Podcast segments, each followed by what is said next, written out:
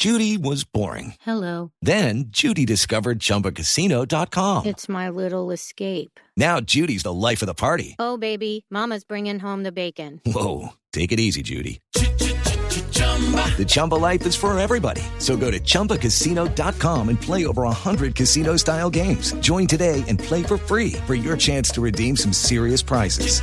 chumba ChumbaCasino.com. No purchase necessary. Void where prohibited by law. 18 plus terms and conditions apply. See website for details. Después de la entrevista aquí en Blue Radio, el viernes en la mañana, va el ministro de Hacienda, el ministro Campo, a reunirse con eh, la Cámara Colomboamericana y a hablar con empresarios colombianos de aliadas, que es un nuevo gremio. La doctora María Claudia Lacutir, la exministra Lacutir, es la presidenta de la Cámara de Comercio Colomboamericana. Doctora Lacutir, buenos días. Muy buenos días, Néstor. Tuvimos una reunión en el contexto de la Alianza Aliadas, que somos 35 gremios de asociaciones. Sí.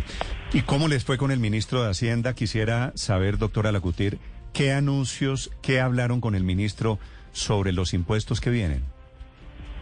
Fue una reunión bastante extensa, de más de dos horas, donde hablamos de múltiples temas. Aliadas cuenta con un grupo bastante diverso de gremios y asociaciones y pudimos cada uno de ellos poder hacer mención de tanto de preocupaciones como preguntas sobre cuál sería el camino de diferentes temáticas. Creo que hay un punto muy importante y es que todavía tenemos son anuncios y hasta no ver la reforma, pues por supuesto hay muchos de los temas que pueden cambiar. Definitivamente uno de los puntos importantes mencionados es, sabemos que Colombia viene con un gasto enorme por el tema de la pandemia, pero también es importante que se tenga una reforma tributaria que dentro de esta tenga no solamente aumento de ingresos, sino también un buen manejo del gasto público. Hay que buscar las herramientas para controlar la corrupción y el gasto excesivo, porque no puede generarse acciones que le dé poca viabilidad al desarrollo de las empresas a nivel nacional. Y dentro de ese contexto eh, tuvimos eh, la reunión. Se hablaron, por supuesto, de los temas que ustedes están mencionando, hablamos del impuesto al patrimonio, donde definitivamente mencionaron que sí se tiene pensado aplicar un impuesto al patrimonio, a patrimonios superiores de 2 mil millones de pesos. Hablamos también del impuesto de renta para las personas. Hablamos también, se habló de el beneficio de la AFC, donde se establecería un mínimo de 700 VT como máximo. Eh, se habló de las zonas francas, donde se establecería una tributación, se buscaría que se estableciera una injerencia, una meta sobre los temas de exportación, donde seríamos casi que el único país a nivel internacional de contar con esta necesidad dentro de la zona franca. El 74% de los países a nivel mundial tienen zonas francas y este sería como el primer país. Se utilizó, pero hoy en día ya eso fue revaluado muchos y eliminado. Si, si le parece, vamos por partes. Entonces, ¿el ministro les habló de un impuesto al patrimonio que arrancaría en dos mil millones? Así es. Sí, porque había dicho el director de la DIAN acá que iban, que pensaban arrancar en mil millones. Me parece que allí hay un cambio importante, ¿verdad? ahí habría un cambio importante y por eso menciono que todavía seguimos eh, teniendo y hay que esperar la reforma definitiva porque sigue siendo que pueden haber cambios en el transcurso de esta semana también. De acuerdo, esto se, estas cifras se están moviendo. ¿Y del impuesto a ganancias ocasionales qué les dijo el ministro, doctora Lacutir? Se mencionó un impuesto a ganancias ocasional del 20%, eh, donde definitivamente eh, varios de los gremios de asociaciones mencionaron que la lo que hemos visto en la historia de, Colombia es que este impuesto no ha sido uno de los mejores impuestos porque tampoco ha recaudado mucho y lo que se ha generado es una ilusión importante. Entonces, más de lo que ustedes hablaron y mencionaron ahorita, quería aportar ese, ese tema de la ilusión que es extremadamente importante para una reforma tributaria en un momento donde Colombia necesita de reactivación y empuje a las empresas. ¿Y qué les dijo el ministro de la ilusión? Pues efectivamente eh, se está trabajando en temas eh, para lograr hacer un mayor esfuerzo contra la ilusión y también hacer un esfuerzo contra el contrabando, eh, todo un sistema y mejoramiento de las herramientas que se tienen hoy en día en la DIAN y trabajar de la mano con las empresas para lograr que esto se pueda dar. Sí. Habló el ministro en esta reunión, doctora Lacutir, de cuáles serían las nuevas herramientas contra la evasión, que es un tema que en todos los gobiernos se intenta combatir, pero que no siempre se logra con éxito. El director de la DIAN mencionó que quieren hacer un cambio en el tema cultural de la relación de las empresas y los, y los ciudadanos con la DIAN y parte del ejercicio es generar unas mesas de trabajo y unas acciones conjuntas que se puedan despertar alertas tempranas y puedan hacer gestiones para llevar a esa ilusión, para poder controlar la corrupción y hacer eh, eh, un ejercicio sobre la ilusión. Obviamente, como bien mencionaba, faltará mucho camino por recorrer porque efectivamente este ha sido uno de los puntos importantes que se trabaja en todos los gobiernos. Sí. Ahora, la, la ilusión es legal, ¿no? La ilusión es el Consejo Tributario. Eh, la, lo que es legal, ilegal es la evasión. A diferencia de la evasión, claro, exactamente. Así es. Sí. Doctora Lacutir, ¿ustedes con qué sensación quedaron después de la reunión con el ministro de Hacienda y con el director de la DIAN? ¿Ustedes, los gremios, las empresas que tienen relación con Estados Unidos, están tranquilos con lo que viene? Yo creo que ahí todavía, como hemos mencionado en múltiples ocasiones, incertidumbre y hay que mirar el documento final antes de hacer una aseveración sobre cuál va a ser esa propuesta que se está presentando. Hasta el momento, la reunión que tuvimos el viernes, lo que nos demuestra es que hay un espacio de diálogo y un espacio para poder presentar propuestas y un espacio para poder trabajar de la mano.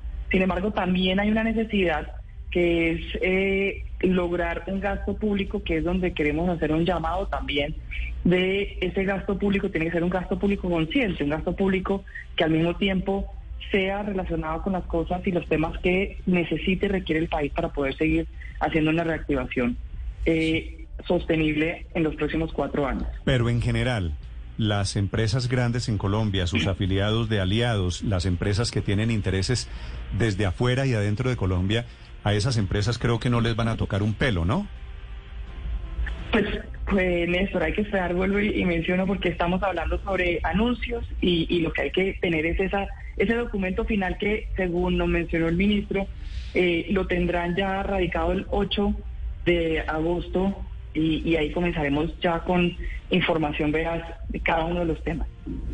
Pero si las empresas están en zonas francas, doctora Lacutir, sí les tocarían más que un pelo. Y justamente quiero preguntarle a usted como No, presidente les de la tocarían, les tocarían un pelo si incumplen con el propósito de exportar desde las zonas francas, ¿no?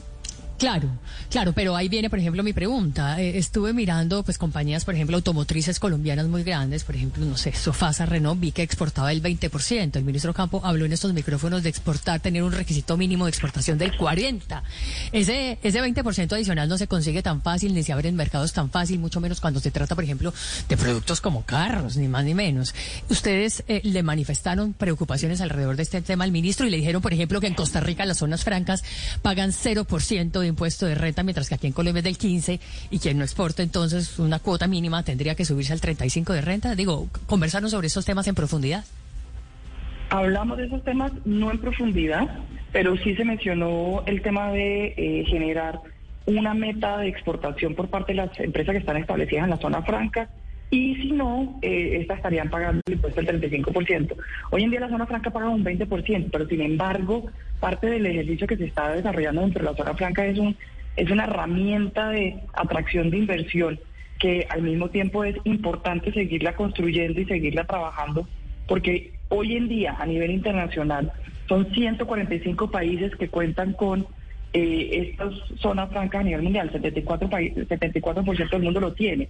Y las zonas francas, pues obviamente dentro de esto, si entran al territorio nacional, pagan el impuesto y pagan también el IVA que deben de, de incurrir. Entonces parte del ejercicio es, hoy en día ya se tiene un, un proceso que le da el beneficio para exportación, no para entrar al país si quieren vender a nivel nacional. Entonces, creo que también hay que mirar es cuáles van a ser esas herramientas que vamos a tener para la atracción de inversión que es tan necesaria para el país. y cómo sí. no quitar una herramienta que ha generado muchos beneficios en generación de empleo. Sé que esto es un desarrollo, pero se habló en esa reunión, doctora Lacutir, de dos temas que también son cruciales para este gobierno. Le hablo de renegociación del TLC con Estados Unidos y de la posibilidad de que haya mayores estímulos para la producción agrícola en Colombia por encima de los importados. No hablamos de renegociar ni de revisar el acuerdo comercial y como usted sabe, ese es un punto bastante importante para nosotros desde la Cámara Colomboamericana, en el cual eh, creemos que hay las herramientas y los protocolos para poder hacer una actualización sin entrar en un proceso que puede ser bastante eh, difícil y al mismo tiempo puede terminar con una disminución de los beneficios que hoy en día tiene Colombia, que tiene un acuerdo comercial muy importante. En el tema agrícola sí hablamos del tema de cómo generar unos procesos productivos que generen mayor industrialización del país para lograr generar mayor competencia dentro de Colombia de, las empresas para poder tener mayor productividad a nivel nacional y poder competir a nivel internacional. Sí, eso, eso quiere decir que sí ven cercana la renegociación del TLC. No necesariamente, Néstor, porque dentro de los protocolos que se tienen hoy en día eh, se puede trabajar con Estados Unidos con temas de cooperación, con temas de transformación, con temas de tecnología.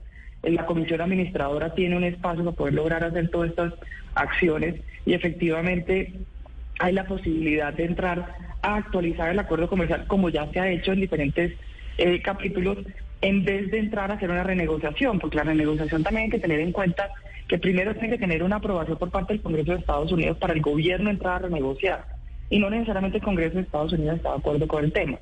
Dos, al entrar a renegociar se abren capítulos como son los temas laborales, que hoy en día tiene una comisión laboral en Colombia y que definitivamente es un tema muy importante para Colombia. Eh, también se abrirían otros temas que son necesarios para Estados Unidos, porque se aplica la cláusula de reciprocidad.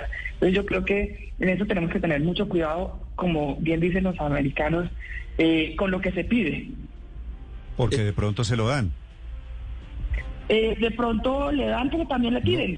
Eh, puede, puede, resultar, puede resultar peor el remedio que la enfermedad, por ejemplo, frente al tema de los trabajadores, si se, si se renegocian, por ejemplo, asuntos en los que los poderosos sindicatos de sectores de la economía estadounidense se meten en esa renegociación, por ejemplo. Sí, así es. De hecho, ya hay casos explícitos de la, del nuevo acuerdo que hicieron con México y con Canadá, donde ya hay unas solicitudes laborales y donde se estableció un mínimo eh, de muchos temas que por encima de muchos de muchas negociaciones que se tienen. Entonces yo creo que en eso sí hay que tener mucho cuidado. Es la doctora María Claudia Lacutir, es la presidenta de la Cámara Colombo-Americana, pero además presidenta de Aliadas, que es la reunión de 35 gremios y asociaciones en Colombia después de su reunión con el ministro de Hacienda. Doctora Lacutir, gracias y feliz día. Lo mismo para ustedes, muchas gracias. With lucky landslots, you can get lucky just about anywhere. Dearly beloved, we are gathered here today to. Has anyone seen the bride and groom? Sorry, sorry, we're here. We were getting lucky in the limo and we lost track of time. No, Lucky Land Casino, with cash prizes that add up quicker than a guest registry. In that case, I pronounce you lucky. Play for free at LuckyLandSlots.com. Daily bonuses are waiting. No purchase necessary. Void where prohibited by law. 18 plus. Terms and conditions apply. See website for details.